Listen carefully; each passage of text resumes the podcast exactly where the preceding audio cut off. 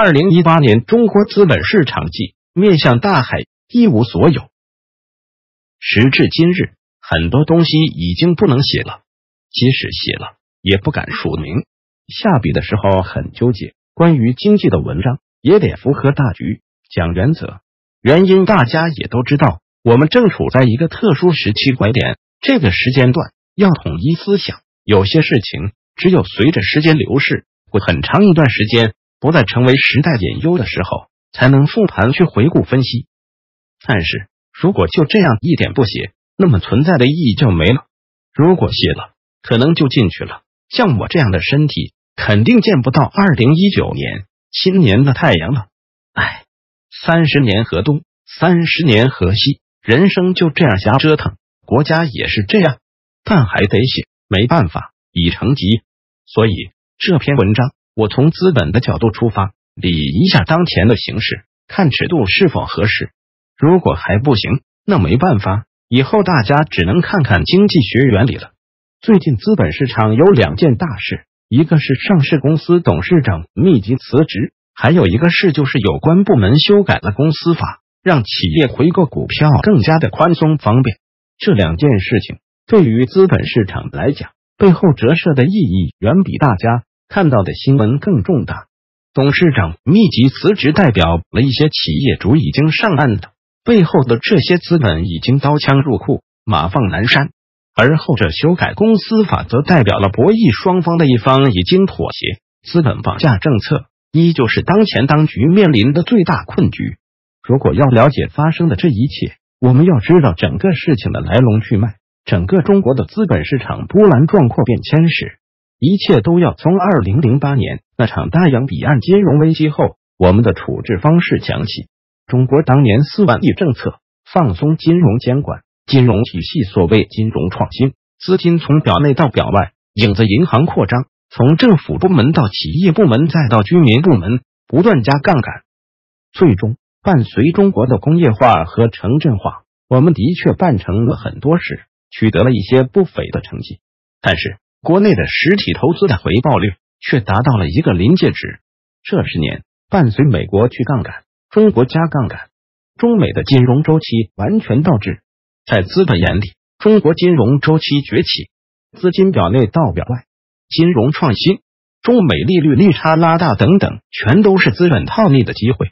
美国的利率在美联储二零一五年加息之前几乎降到了零，联邦基金利率才百分之零点二五，而中国的利率，特别是社会的实际借贷利率，绝大多数时间一直维持在高位，跨境套利于是乎启动。四万亿是中国金融周期扩张的起点，也是现在中国经济隐忧的火种。国际资本通过各种渠道来到中国，在国内加杠杆和全球资本的合力下，人民币资产开始迅速膨胀。其中最重要的也是最大的资产池子就是房地产，还有一个很大的池子就是中国的 A 股市场。IPO 的开闸放松，让无数企业和资本。纷纷削尖了脑袋的想踏上中国金融周期上升阶段的巨大红利，高市盈率、高溢价空间让资本无不眼红，纷纷通过一级市场赚得破满盆满。各种境外资本、金融体系违规资金都偷偷摸摸、疯狂的涌入到人民币资产里。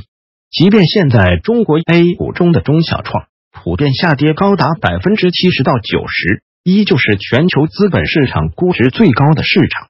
一些上市公司被市场给予五十倍、一百倍，甚至二百、三百倍的 PE，依旧挡不住投资者的追捧。那一年，股票市场一路高歌，很多上市公司的董监高坐在一起开会，看着自家公司的股票价格一路上涨，懵逼不已。王总，你说我们的公司前景难道就这么牛 X 吗？这特么一百年都赚不到这么高的估值，市场真是疯了。不傻，莫过于此，把标的公司都搞得一脸懵逼，以为自己要做成百年老店了。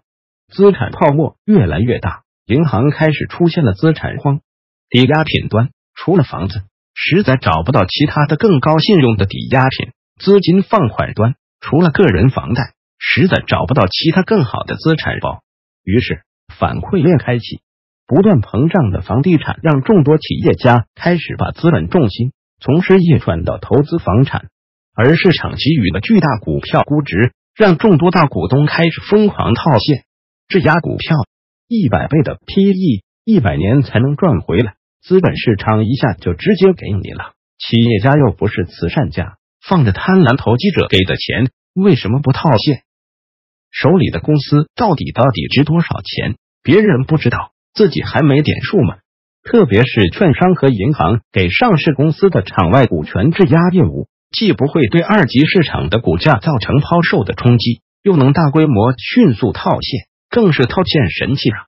即便在二零一五年股灾发生后，也没有挡住大股东疯狂质押的脚步。每个大股东都在后悔，为什么没有在五千一百点？把股票全部质押给银行，几万亿的股权质押给了银行和券商后，大股东高估值套现，银行和证券公司的机构部业务员高高兴兴的那提成拿奖金，美其名曰金融服务实体经济，好像没什么不对的，但是却没有一个人关心大股东如果最后还不了钱怎么办，或者人家打一开始就没打算还这个钱呢？终于。在二零一八这个违约大年，一切都成了泡影。如今，一大批上市公司的股权质押已经临近，甚至跌破了强平线。管理部门又不允许银行和证券公司出售这些质押的股权，甚至要地方政府和银行、券商去找钱，帮助这些上市公司渡过难关。一切都貌似华尔街崩溃那一年，最后要美国政府拿着纳税人的钱。去帮助那些玩砸了的华尔街大鳄，但殊不知，很多大鳄人家压根就拍拍屁股准备上岸了，压根就没还钱的意思。反正我也拿钱了，你不救我，我就死给你看，让整个金融系统和投资者都死给你看。你救我，那正好，反正横竖我都赢。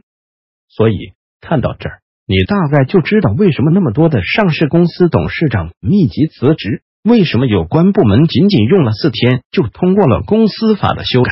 只有一个原因：资本绑架。如果追究背后的原因，那只有一个词来概述：贪婪。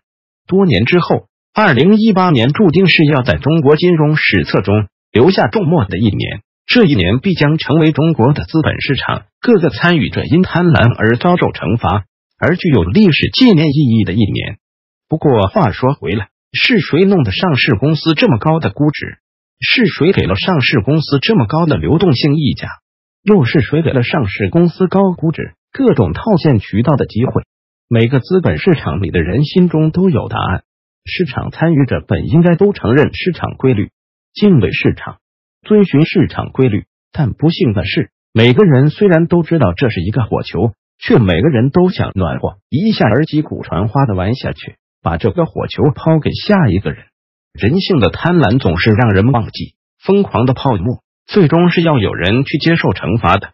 然而，每一个参与者认为被惩罚的永不是自己，他们总是试图对抗一些法则，彰显自身的强大与先见之明。而当资本掀桌子的时候，却发现原来自己才是最后那个接火球的那个人。其实，危机原本是市场自我出清的一种机制，然而。